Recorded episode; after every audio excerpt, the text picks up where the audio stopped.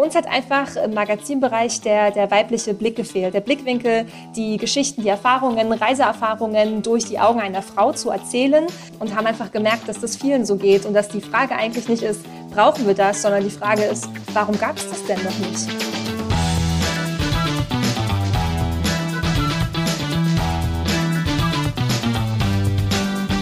Eine neue Folge, gute Ideen, der Interview-Podcast von Startnext. Ich heiße euch ganz herzlich willkommen im Namen von Startnext. Mein Name ist Shai Hoffmann. Ich bin in der Kommunikationsabteilung und darf diesen Podcast moderieren. Und äh, vielleicht habt ihr auch auf Instagram schon gesehen, die Lockdown Talks, die ähm, machen wir auch ganz regelmäßig und äh, wollen inspirierende mutige, visionäre Menschen vorstellen, die tolle Ideen haben. Und Startnext ist ja bekannt für tolle Ideen von nachhaltigen Kondomen über Skaterparks bis hin zu sehr coolen ähm, Adventure-Magazinen, äh, wie ihr heute erfahren werdet in der Sendung. Ich äh, heiße ganz herzlich willkommen Jessica Kunstmann und Sarah Mühl von The Female Explorer.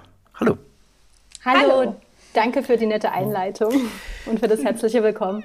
Ja, na, aber selbstverständlich. Ähm, ihr habt einen, äh, ein tolles Magazin rausgebracht, The Female Explorer, da kommen wir gleich zu. Ähm, vielleicht einmal kurz, ähm, Jessica äh, nennt sich Jazz und ähm, genau, deswegen äh, nenne ich dich jetzt einfach Jazz. Sehr Jessica. Ähm, und und äh, Jessica Kunz, also Jazz ist äh, Blog-Founder und Content Creator. Ähm, vielleicht kannst du gleich nochmal darauf eingehen, was, was das genau ist, äh, weil so viele englische Wörter. Und Sarah Mühl ist Designer for Visual Marketing und Blogger. Ähm, Jess, was genau machst du denn jetzt bei The Female Explorer? Also tatsächlich unterscheiden sich meine Aufgaben jetzt bei The Female Explorer total von dem, was ich vorher als äh, Blogger und Content Creator gemacht habe. Ähm, ja, als Blogger habe ich 2011 gestartet. Noch während meines Kommunikations- und Medienwissenschaftenstudiums habe ich äh, einen Blog gestartet, der sich ähm, im Schwerpunkt mit Naturkosmetik und Nachhaltigkeit auseinandersetzt. Und ähm, ja, genau. Und im vergangenen Jahr hatten wir die, ähm, ja, die großartige Idee zu The Female Explorer, dem ersten gedruckten Reise- und Outdoor-Magazin von Frauen für Frauen. Und haben mittlerweile nach einer erfolgreichen Start Next-Kampagne und der Umsetzung des ersten Magazins auch eine GmbH gegründet. Sind jetzt gerade dabei, das zweite Magazin herauszubringen. Und ja, für The Female Explorer bin ich jetzt als Geschäftsführerin tätig und äh, habe so ein bisschen den Bereich Sales, Marketing, äh, Finanzen inne. Okay. Und, und Sarah, äh, Designer for Visual Marketing, was ist das denn?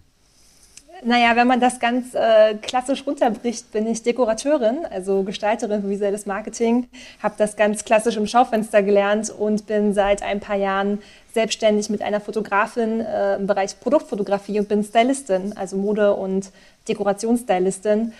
Und ähm, darf jetzt aber in einen anderen Traum von mir ähm, tätig sein und äh, bin die Chefredakteurin jetzt vom Female Explorer. Und ähm, zusammen mit der Leo, die die Bildredaktion übernommen hat, ähm, sind wir das Redaktionsteam mit unseren, ähm, mit der Lektorin, der Pauli und noch der Maria, die die Grafiken macht und das Layout. Und ähm, ja, bin da total happy, so ein bisschen die Züge in der Hand zu haben. Das klingt spannend. Ähm, ja. the, the, Female Explorer. Ihr habt ein Crowdfunding gestartet und ähm, das ist das erste Outdoor-Magazin von Frauen für Frauen. Ähm, warum, warum brauchen Frauen ein extra Outdoor-Magazin? Habe ich mich gefragt. Also ich bin jetzt auch ein Mann, ne? Also ich, ähm, es ist sozusagen alles genormt auf Männer. Ähm, Airbags sind genormt auf Männer. Irgendwie Abläufe, wenn äh, zum Beispiel Männer mit einem Herzinfarkt in eine Notaufnahme kommen, dann wissen, dann weiß man alles klar, äh, das ist das Krankheitsbild und so wird therapiert. Deswegen sterben Frauen häufiger an, an auch stillen Herzinfarkten und so weiter. Ähm, genau, also aber genau, warum Autor, äh, äh so ein Autorkatalog ja. für Frauen? Also ein Automagazin, Entschuldigung, Katalog. Nee, nee, nee, das ist genau, Magazin. Magazin. Ja, genau. genau. Und geht es da vor allem um darum, diese Lücke zu schließen, die da gerade noch herrscht. Also ähm, der Bereich ist tatsächlich noch sehr männlich geprägt. Viele Brands verfolgen oder haben immer noch das, ähm, ja, dieses System von äh, Shrink it and Pink it. Und ähm, uns hat einfach im Magazinbereich der, der weibliche Blick gefehlt. Ne? Also einfach der Blickwinkel, die Geschichten, die Erfahrungen, Reiseerfahrungen durch die Augen einer Frau zu erzählen. Ähm, die Szene ist einfach viel größer geworden, die Community, und es gab einfach noch keinen Sprachrohr dafür. äh, oder wir haben keins gefunden und äh, wollten dementsprechend diese Lücke füllen und haben einfach gemerkt, dass das vielen so geht und dass die Frage eigentlich nicht ist, brauchen wir das, sondern die Frage ist, warum gab es das denn noch nicht? Und ich, ich frage mich, was sind denn das zum Beispiel für Themen? Also was sind Themen, die Frauen eher angeben. Ich habe äh, freundlicherweise hat mir Jazz äh, diesen Katalog hier, äh, oh Gott, ich sag mal Katalog, äh, natürlich äh, das Magazin zugeschickt, The Female Explorer, und äh, ich habe da jetzt mal ein bisschen durchgeblättert und wo, woran ich tatsächlich hängen geblieben war, war die ähm, der Artikel die Periode im Gepäck. Und das ist tatsächlich etwas, was was natürlich Frauen betrifft und Männer nicht oder ähm, zumindest alle Menschen, die sich als äh, Menstruierende äh, identifizieren. Ähm, genau, aber also stoßt ihr da auf positive Resonanz? Also ist das wirklich ein Thema, was viele Frauen auch bewegt, so auf, auf Reisen? Ja, also die Periode auf Reisen ist natürlich das, sag ich mal, plakativste, was es da jetzt gibt als Thema. Äh, tatsächlich geht es Und ich bin darauf reingefallen. Genau. Nein, also ähm, das ist ja auch wichtig. Ne? Also da geht es auch einfach ähm, darum, darüber zu sprechen, dass äh, natürlich ähm, haben wir einen anderen Zyklus als Männer und auch andere ja, Phasen, in denen wir mehr Energie haben oder weniger Energie. Und das hat nun mal nichts mit, ähm, mit Leistung zu tun. Da geht es einfach um andere Dinge und auch nichts mit Schwäche. Also einfach darüber zu sprechen, das war uns irgendwie auch wichtig, dafür eine Plattform zu geben. Aber es geht eigentlich auch einfach darum, Geschichten zu erzählen von Frauen, die, ähm, die unterwegs sind, die reisen auf jedem Level, die Outdoor-Sport machen, die vielleicht damit starten oder vielleicht die äh, damit schon äh, Preise gewonnen haben. Also, äh, die, ne, also der, der Blumenstrauß quasi ist da sehr bunt von Geschichten, die zu erzählen sind. Und ähm, da geht es gar nicht darum, jetzt unbedingt immer die Geschichten auszuwählen, die jetzt anders sind als die von den Männern, sondern es geht einfach darum, den, den Fokus zu verschieben und zu sagen, hey, wir reisen vielleicht anders, wir haben vielleicht andere Bedürfnisse oder eben auch nicht, aber einfach diese Plattform zu geben, auf der wir uns austauschen können, wo man ähm, Infos findet, ähm, sei das jetzt durch die Augen einer Mutter oder durch die Augen einer, die zum ersten Mal alleine reist oder die jetzt aufgehört darauf zu warten, den Partner zu finden, der endlich mit ihr die Weltreise macht, sondern sagt, egal, ich mache das jetzt alleine. Ähm, das war uns wichtig und das war das, was wir vorher noch nicht so gesehen haben. Äh, ich kann mir vorstellen, es geht ja viel um Perspektiven, ne? Also auf, aus welchen Augen betrachtet man etwas, äh, also oder oder betrachtet man äh, ja be, also schaut man auf irgendwas rauf so und ähm, was ich zum Beispiel auch ganz toll fand war ähm, waren diese ähm, die, die jahrelange Rad diese Radfahrt, dieser Fahrrad, Fahrradtour durch die Welt oder äh, zwei Jahre um die Wahnsinn, Welt, ja. Wahnsinn. Ähm, auch diese Geschichten, ähm, ähm, wo, wo dann die Autorin erzählt, dass sie in Pakistan ähm, in irgendeinem Dorf war und der Mann äh, und sie sich gewundert hat, warum keine Frauen da sind, so. Und der Mann ihr gesagt hat, ja, die Frauen, die, die arbeiten, die müssen die müssen die den Haushalt schmeißen und so. Also ähm, ja auch total super inspirierend und äh, das, das nehme ich an, wollt ihr auch damit erreichen, ne, dass sozusagen ähm, andere Frauen diesen dieses Magazin in die Hand nehmen und sagen, boah krass, ähm, vielleicht ist das so ein ganz geheimer Traum von mir, immer mal zu reisen. Ich habe mich vielleicht nicht getraut aus Sicherheitsgründen nicht oder auch warum auch immer und ähm, sie dann den Mut fassen sollten zu reisen.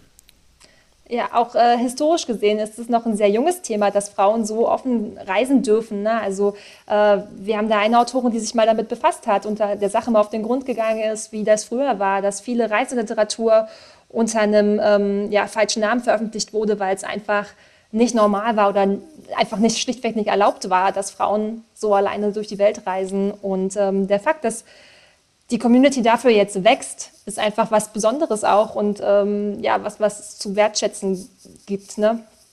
Und das ist äh, schön, dass wir jetzt endlich dieser, diese Geschichten teilen können, ja. Das ist total was Spannendes, weil ähm, meine äh, tolle Kollegin, die Wiebke Herger, die äh, recherchiert so ein bisschen redaktionell äh, die Podcast-Folgen mit an dieser Stelle ganz lieben Dank, liebe Wieb Wiebke.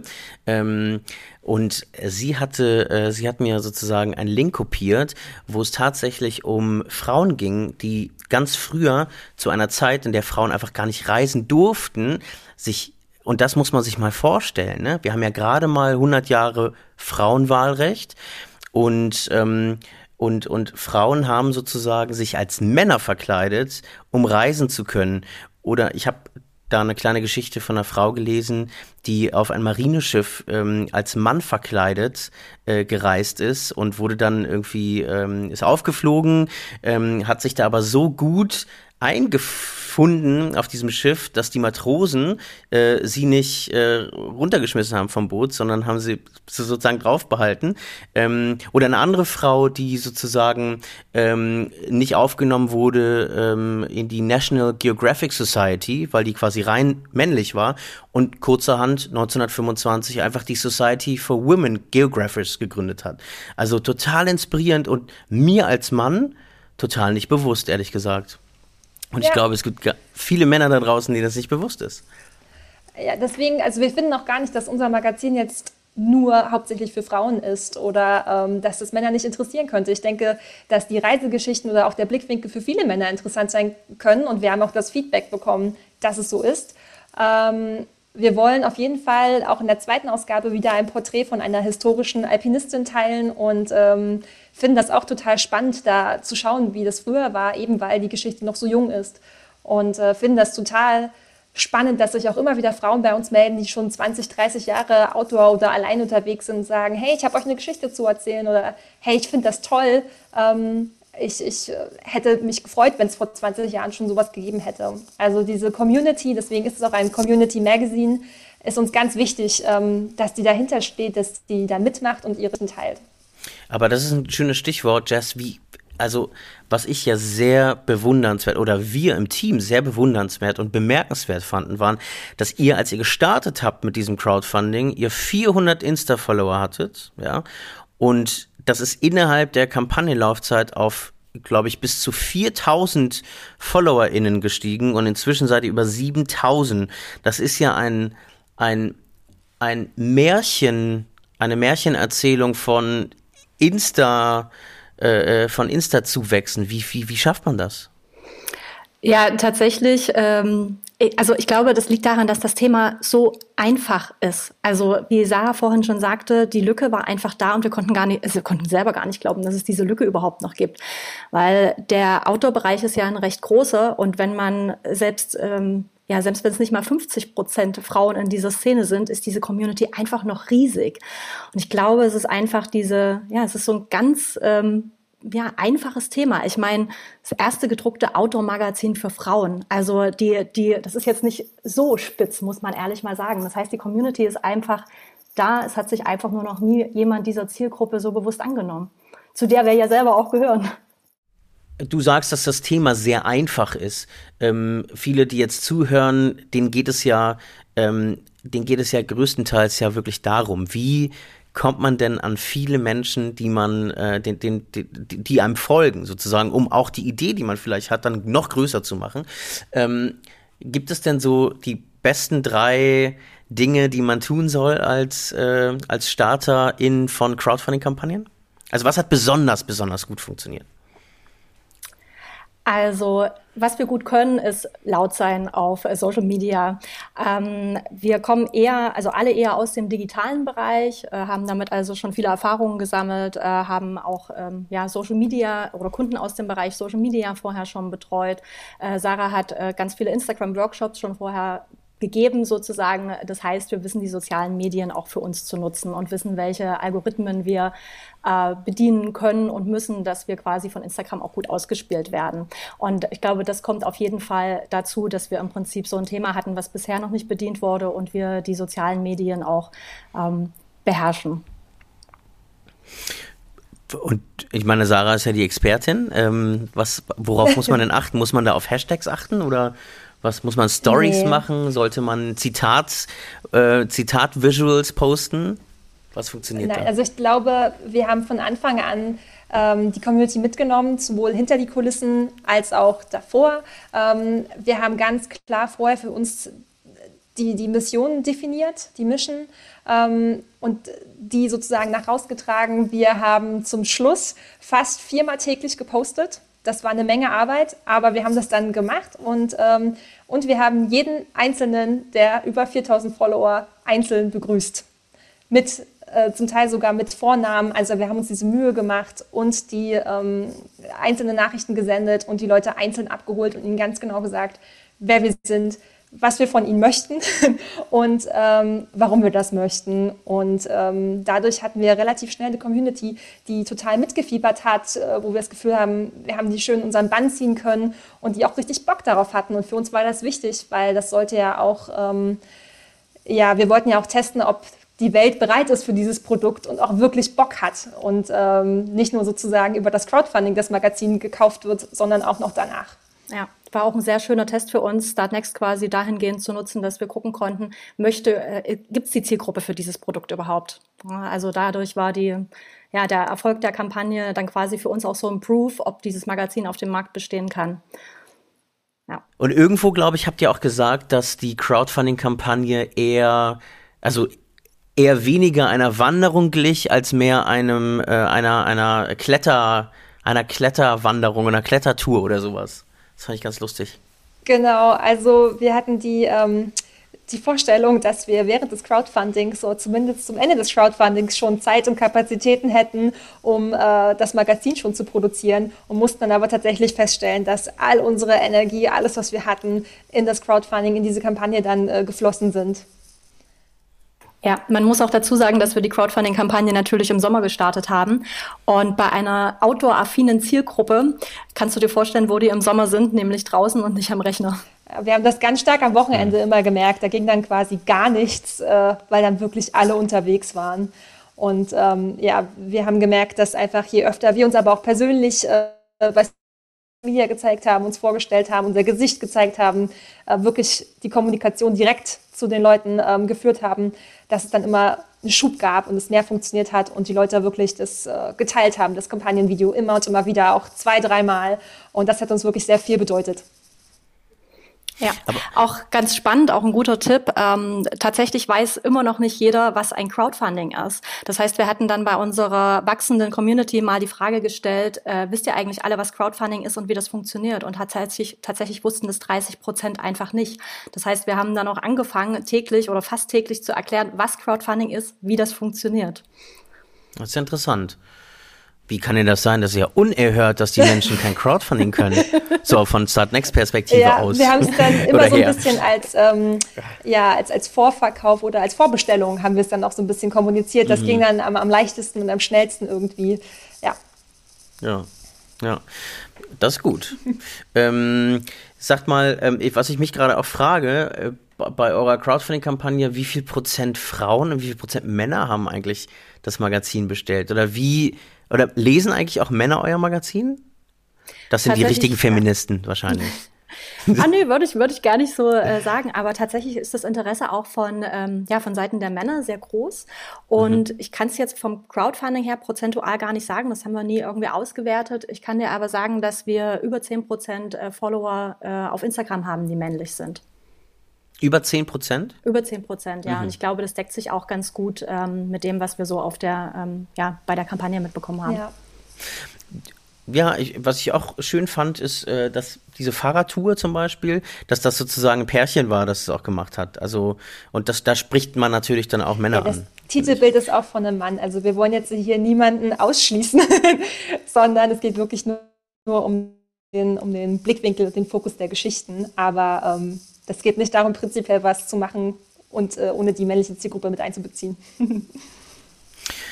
Ich habe leider auf eine richtig gute Überleitung gewartet, habe ich aber leider nicht gefunden und deswegen muss es einfach ein, ein, ein knallharter Übergang zu, zum, zum weiblichen Gründen mhm. sein, ähm, weil darüber will ich auch gerne mal kurz mit euch sprechen. Ähm, leider ist es ja immer noch so, dass viel zu wenig, wenn man sich sozusagen anguckt, wer sind Gründer und wer sind Gründerinnen, ähm, gibt es einfach offenbar ein strukturelles Problem bei der Gründung von Unternehmen, die von Frauen gegründet werden. Ähm, wie, wie, wie war das für euch zu gründen? Also war das, hat das besonders viel Mut ähm, be, be, bedurft oder ähm, also genau, oder wurden euch besonders viele Steine in den Weg gelegt? Wie, wie war das für euch? Also tatsächlich haben wir auch vor kurzem erst die Zahl gehört, dass ähm, zumindest in Deutschland, dass äh, nur 15 Prozent äh, der Gründungen auf Frauen zurückgehen. Ähm, ja, das heißt, wir gehören eigentlich zu einer Gruppe, die integrativ behandelt werden müsste. So hat man uns das dann auch gesagt. da haben wir auch nicht schlecht geguckt. Ähm, nee, tatsächlich ist uns das Gründen nicht schwer gefallen. Ich glaube, das liegt aber auch daran, dass wir als Team so gut funktionieren. Ähm, ja, also ich glaube, es ist äh, für die, die, der Gründungsprozess an und für sich ist ja äh, immer der gleiche, egal ob man nun äh, männlich, weiblich oder divers ähm, ist. Und ähm, ja, deshalb, nee, das ist uns nicht schwer gefallen. Ich glaube, die Idee hat uns von Anfang an getragen und ähm, das soll auch nicht nur beim Magazin bleiben. Wir denken The Female Explorer schon viel, viel größer und ja, auch die gute Zusammenarbeit, die wir im Team haben. Und ich möchte an dieser Stelle auch nochmal Nick, die zweite Geschäftsführerin, äh, erwähnen. Also wir im Vierer Gründungsteam, Sarah, Leo, Nick und ich, wir arbeiten so gut zusammen und ja, deshalb ist es uns, die Entscheidung ist uns nicht schwer gefallen, die GmbH dann quasi zu gründen äh, zu The Female Explorer. Und habt ihr manchmal das Gefühl, nicht ernst genommen zu werden, wenn ihr irgendwie in eine Verhandlung geht? Ähm, ja, so ein paar Mansplaining-Erfahrungen haben wir schon. Ähm, das ist zum Glück nicht die Regel. Und ich muss dazu sagen, mit allen Menschen, mit denen wir zusammenarbeiten, wir hören sehr auf unsere Intuition, auf unser Bauchgefühl. Ähm, es war, also finden, wir haben viele richtige Entscheidungen dadurch getroffen, haben aber auch gemerkt, wenn wir mal nicht auf unser Bauchgefühl gehört haben, weil es schnell gehen musste, hat sich das auch wirklich gleich deutlich bemerkbar gemacht. Also, da, da kommt noch was. Sag, also wir, wir zoomen, muss man wissen, ne? Wir zoomen und, äh, äh, und, und nehmen das auf und äh, genau, das sah so aus. Ich glaube, aber äh, nicht. Genau, wenn ich noch kurz, ich glaube, dass es auch ein totaler Vorteil ist, dass wir alle, also zumindest drei von, von vier, ähm, schon langjährig selbstständig sind. Und dadurch haben wir schon sehr viel von diesen Businessprozessen selbst und allein durchmachen müssen und ähm, ja, konnten so jetzt irgendwie was auch vom Gefühl her einfach jetzt äh, wichtig und richtig für uns äh, zusammen was zu starten und das auch ähm, ja, steuerlich und sonst was einfach zusammenzuführen äh, und da eine gemeinsame Power zu gründen. Das, das ist auch einfach ein schönes Gefühl, weil wir so lange schon miteinander arbeiten. Aber jetzt hast du, Jess, gerade ja gesagt, dass, ähm, dass der große Vorteil äh, es ja war, dass ihr als Team so gut funktioniert. Was, was kann man denn anderen Hörerinnen jetzt, die jetzt vielleicht diesen Podcast gerade hören und sich vielleicht noch nie getraut haben äh, zu gründen und vielleicht auch gar nicht das Team haben, um zu gründen, was kann man denen denn raten? Also ähm, das sind ja im Prinzip sechs richtige im Lotto, das richtige Team zu haben. Aber wenn man es nicht hat, wie, wie beginnt man dann? Was, was, was könnt ihr für Tipps geben? Also ich glaube, wenn man, ähm, also wenn man schon ein Team hat, ähm, aber das Bauchgefühl trotzdem sagt, hm, das fühlt sich nicht richtig an, dann sollte man es auch besser lassen. Also wir haben auch äh, in unserem, ja ich sag mal, Business-Bekanntenkreis auch, äh, egal ob jetzt weiblich oder männlich Gründer gehabt oder Gründerinnen gehabt, ähm, die sich halt dann doch ähm, ja vergleichsweise schnell wieder aus äh, einer GmbH oder einer gemeinschaftlichen Unternehmung verabschiedet haben, weil äh, ja im Prinzip sie die, die Zeichen, die ähm, der Körper gesendet hat, äh, missachtet haben für die Idee. Ähm, ich muss sagen, wir haben, wie Sarah schon sagte, natürlich auf jeden Fall so eine langjährige Erfahrung auch schon als Einzelunternehmerin, auch in der gemeinsamen Zusammenarbeit. Natürlich hat sich das jetzt mit der Firma Explorer trotzdem nochmal verändert. Also wir arbeiten jetzt viel häufiger, viel enger im Team und haben da aber schon während der Crowdfunding-Kampagne zum Beispiel eine Feel-Good-Time eingeführt. Das heißt, bei unserem ersten großen Meeting in der Woche, das ist entweder montags oder dienstags, nehmen wir uns ganz bewusst während unserer Arbeitszeit ein bis zwei Stunden ganz am Anfang von dem Meeting Zeit und jeder kann erstmal sagen, was ihm auf der Seele brennt. Und da geht es auch ganz viel um pri private Sachen, weil ich meine, es ist jetzt nicht nur bei Einzelunternehmern oder Selbstständigen so, ähm, du nimmst dein Privatleben mit auf Arbeit und andersrum. Und deshalb ist es manchmal auch gut zu erfahren, wenn bei, ähm, ja, wenn bei einem aus dem Teammitglied vielleicht zu Hause gerade was nicht so gut läuft oder da Probleme anstehen. Und dann kann man sich als Team schon darauf einstellen und weiß, okay, hier müssen wir vielleicht diese Woche ein bisschen abfedern oder hier können wir unter die Arme greifen. Und ähm, ja, also das ist wirklich was, was ich ähm, jedem mit auf dem, auf den Weg geben kann, ähm, das äh, alles zu integrieren. Also das Außen, das Innen und auch das Private, solange das natürlich möglich ist und man nicht in alteingefahrenen Strukturen sozusagen festhängt. Und im Außen haben wir aber auch große Probleme, nämlich den Klimawandel oder die Klimakrise, in der wir uns befinden. Und wenn ich, äh, wenn ich mir jetzt so ähm, durch, äh, durch euer Magazin blättere und mir die unfassbar, also liebe Hörer und Hörerinnen, dieses Magazin ist wirklich ästhetisch richtig, richtig toll und ansprechend. Also mich spricht es zumindest Vielen an. Dank. Und die Fotos sind der Oberhammer. Also wirklich richtig tolle Fotos, die Lust machen. einfach zu reisen, die Welt zu erkunden und wieder zurück zu dem großen Problem, vor dem wir stehen, nämlich der Klima Klimakrise. Wie geht man mit der Kontroverse eigentlich um, dass man sozusagen so ein Magazin produziert mit wahnsinnig schönen Bildern, die Lust machen sollen zu reisen und die Welt zu erkunden, andere Kulturen zu besuchen. Gleichzeitig aber weiß man, man hinterlässt vielleicht einen riesen CO2-Fußabdruck. Ja, kann man kann man kompensieren bei euch oder oder wie, wie, wie kann man also wie geht wie geht ihr damit mit diesem Konflikt um?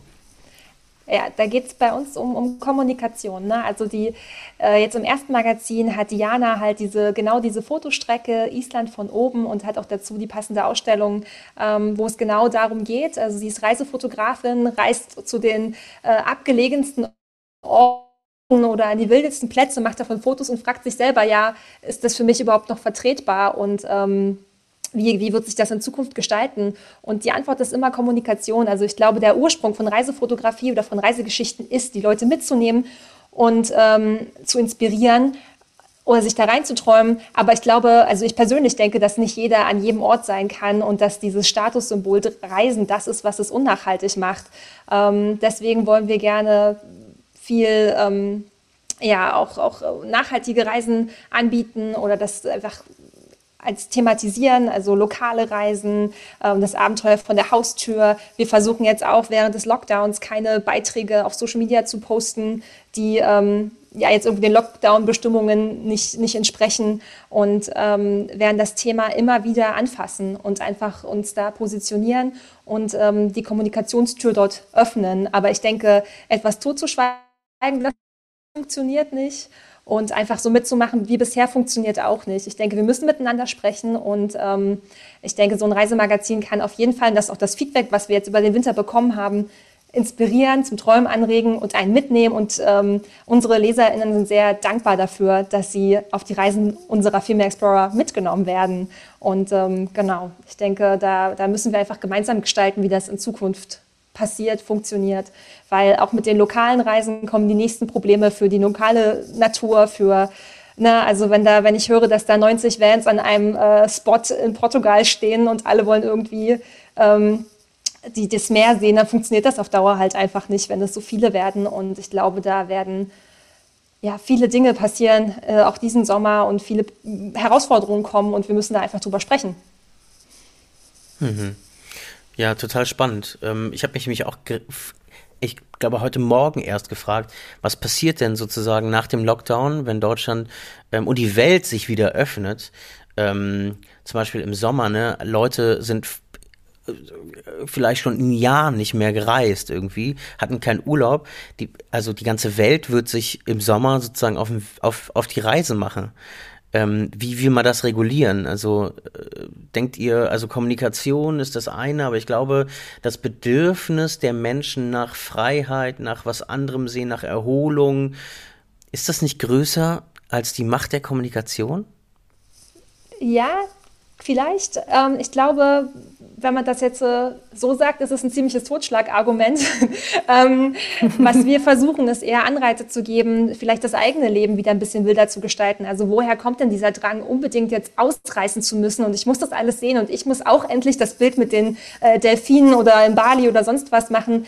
Woher kommt denn eigentlich das Bedürfnis? Und der Sache mal im Grund zu gehen und zu überlegen, hey, vielleicht finde ich auch dieses wilde Gefühl mit den Wildnisschulen, die hier vor Ort sind und ein Angebot haben. Oder vielleicht, ähm, ja, wenn ich mein Zuhause naturnah, wilder gestalte, vielleicht ähm, tut mir das dann auch schon gut. Und ich habe nicht dieses Gefühl von, von extrem, ich muss jetzt zu diesem urban-technischen ähm, entfliehen und muss in diese Natur. Und ähm, ja, ich glaube, dabei nachzudenken und, und das nachhaltig für sich zu gestalten und vielleicht jetzt schon im Lockdown zu, darüber nachzudenken und zu schauen, was kann ich in meinem Alltag anders machen, wie kann ich da mehr Wildnis integrieren, ähm, damit ich nicht dieses krasse Gefühl habe, da ein Extrem zu suchen. Ja, Extreme sind ja eh immer so eine eher ungesunde Sache. ähm, ja, ich glaube, da, da wollen wir auch so ein Stück weit Inspiration dafür geben. Und ich glaube, das wäre so ein Ansatzpunkt. Und, und äh, was meint ihr da eigentlich mit persönlichem Mikroabenteuer? Also ist das so ein bisschen sowas, was ihr, was ihr irgendwie meint, so ein bisschen mehr innehalten, zu überlegen, okay, was kann ich in meinem engeren ähm, auch regionalen Umfeld vielleicht äh, an, an besonderen Wanderungen erleben? Oder, oder was meint ihr mit Mikroabenteuer? Das auf jeden Fall auch. Also ich glaube, der Begriff fiel irgendwo mal, ne? Also dass ihr sozusagen auch äh, in, dem, in dem Magazin so ein bisschen eher so auf regionale Mikroabenteuer äh, eingehen wollt? Mm, auch, also wir haben eine, eine Local-Rubrik, in der es auf jeden Fall darum geht und auch in der Rubrik Rewild wird es immer darum gehen, ähm, so ein bisschen Inspiration und DIYs für, fürs eigene, für einen eigenen Lifestyle zu haben. Äh, wir werden aber trotzdem auch Fernreisen oder große Geschichten teilen. Also wir sind da schon so ein Mix aus allem. Ähm, ich glaube, das mit dem Mikroabenteuer war vielleicht in dem Zusammenhang mit dem Mikroabenteuer-Podcast, den wir gemacht haben oder wo wir auch Gast waren. Ähm, genau, da, das ist auch so eine, so eine Leidenschaft von mir jetzt, aber das ist, glaube ich, einfach etwas, was gerade wichtig ist. Und ich meine, gerade eben kann man ja auch nur Mikroabenteuer erleben. Ne? Ähm, ja das ist schon schön, wenn wir da einen Teil dazu beitragen können, inspirieren können, da was man, was da noch möglich ist. Da gibt es viele Möglichkeiten. Da gibt es Bücher, 100 Dinge, die man im Wald machen kann und all solche schönen Geschichten. Und ich glaube, dass wir uns ähm, sehr gut positionieren können zwischen eben den großen Abenteuern, von denen wir erzählen und die inspirieren, einfach einen mitnehmen und aber auch den äh, Möglichkeiten, die es gibt, um sein Leben einfach naturnah und äh, grüner zu gestalten ja, damit man halt da mehr eine Balance findet zwischen weiten Reisen und Mikroabenteuer. Und ähm, genau, ich glaube, dass das ist unsere Mission. Jess, du hast ja schon mal anklingen lassen, ihr denkt den Female Explorer schon viel größer und so. Ähm, jetzt hast du uns natürlich, jetzt hast du mich natürlich ganz schön heiß gemacht. ähm, was könnte ich vielleicht meiner Freundin zu, äh, zu äh, als nächstes zu Weihnachten schenken von The Female Explorer? Also was, was ist geplant? Also natürlich das zweite und das dritte Magazin. Beide werden noch in diesem Jahr erscheinen. Äh, wir bauen gerade unser Merch aus. Wir hatten bei der Crowdfunding-Kampagne ähm, zwei verschiedene Hoodies, die auf fünf, jeweils auf 50 Stück limitiert waren. Die sind sehr, sehr stark nachgefragt worden. Also ich möchte mal fast behaupten, wenn wir die nochmal aufgelegt hätten, hätten wir uns ein kleines goldenes Näschen verdienen können. Aber ähm, wir fanden es dann einfach die smartere Entscheidung zu sagen, nee, die waren limitiert und es bleibt auch so. Für all diejenigen, die uns von Anfang an unterstützt haben. Ja, und tatsächlich arbeiten wir jetzt gerade ähm, ja, einer neuen Kollektion für Frühjahr, Sommer, die bald in den Online-Shop kommt. Und ich sag mal so, das ist so erstmal das, was wir in diesem Jahr vorhaben. Und ähm, ja, mittelfristig planen wir natürlich, ähm, ich will jetzt nicht zu viel verraten, aber ich meine, es geht ums Thema Reise. Vielleicht hast du auch schon eine Vorstellung. Ein Reisebüro? Oh. Vielleicht. Das Female Reisebüro. Ja, wir schauen mal. Ich will da jetzt nicht ganz so ähm, stark drauf eingehen. So, und, wenn, und wenn jetzt die Hörer und Hörerinnen sagen, boah, ich, ich, ich, ich brauche unbedingt so eine Ausgabe von The Female Explorer, wo kriegt man das denn? Nur online oder kann man auch schon am Kiosk The Female Explorer kaufen? Also aktuell haben wir unseren eigenen Online-Shop, einfach thefemaleexplorer.de. Da kann man die aktuelle Ausgabe kaufen und ganz bald auch das zweite Magazin schon vorbestellen. Wir haben ein paar ähm, Handelspartner, zum Beispiel der Wildhood Store in Berlin oder äh, der Heldbergs Online-Shop. Das sind Partner, die wir bisher haben. Wir planen auch äh, noch in diesem Jahr in die größeren Outdoor-Stores zu kommen. Was wir ähm, erstmal noch ein bisschen nach hinten verschieben, ist der, ja, der Presse- und Buchhandel. Das gehen wir vielleicht im nächsten Jahr an, aber erstmal wollen wir so mit den kleinen, feinen Concept Stores, die sich auf das Thema Reise eingeschlossen haben, zusammenarbeiten und ähm, genau wollen vielleicht noch in so ein paar größere Filialen von den bekannten äh, Outdoor-Ausstattern. Dafür wünschen wir euch oder wünsche ich euch äh, alles Gute und alles Liebe. Ähm, wollt ihr eurer Crowd, die wahrscheinlich jetzt diesen Podcast hören wird, die, ähm, ich weiß nicht, sind das mittlerweile 7000 oder eher 70.000 FollowerInnen auf Instagram? Was wollt ihr denen denn sagen?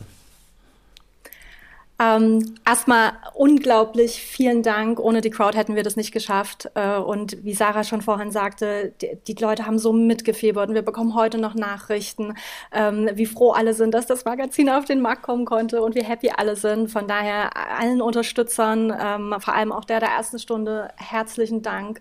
Und ja, stay wild, stay healthy. Sehr gut. Guckt auf die Webseite, alle äh, Links in den Show Notes auf jeden Fall. The Female Explorer. Jess, Sarah, vielen, vielen herzlichen Dank für eure Zeit und ähm, und und eure ähm, eure Kreativität, eure, euren Mut auch sowas einfach auf die Beine zu stellen. Das finde ich sehr bewundernswert ähm, und es sollte sollten viel viel mehr Menschen dem folgen dieser diesem ja, Bedürfnis, ähm, sich einfach selbstständig zu machen und etwas auf die Beine zu stellen. Ähm, falls ihr, liebe Hörer und Hörerinnen, äh, jetzt denkt so, boah, dieser Podcast hat mir so gut gefallen, ich kann mir gut vorstellen, dass Start Next ähm, ein perfekter Arbeitgeber ist oder eine perfekte Arbeitgeberin, dann könnt ihr äh, euch vielleicht bewerben. Wir haben ein paar Jobs zu vergeben. Äh, einfach auf Start Next hier in den Show Notes gucken ähm, und dann könnt ihr unter anderem in der Kommunikationsabteilung arbeiten und vielleicht mit mir zusammen irgendwann den Podcast machen und äh, so tolle, ähm, so tolle GründerInnen wie äh, The Female Explorer interviewen. Ähm, an dieser Stelle danke nochmal, Jazz Sarah. Danke dir. Wir danken für das schöne Gespräch, die Einladung. Danke. Und vielen Dank an euch, auch liebe ZuhörerInnen, äh, dass ihr so fleißig äh, immer äh, unsere Podcasts hört und sie vielleicht bewertet, sie teilt und so weiter. Das ist uns echt eine große Ehre bei diesem Wust an Podcasts da draußen. Ähm, wir wünschen euch einen schönen Tag und bis zum nächsten Mal. Macht's gut. Tschüss.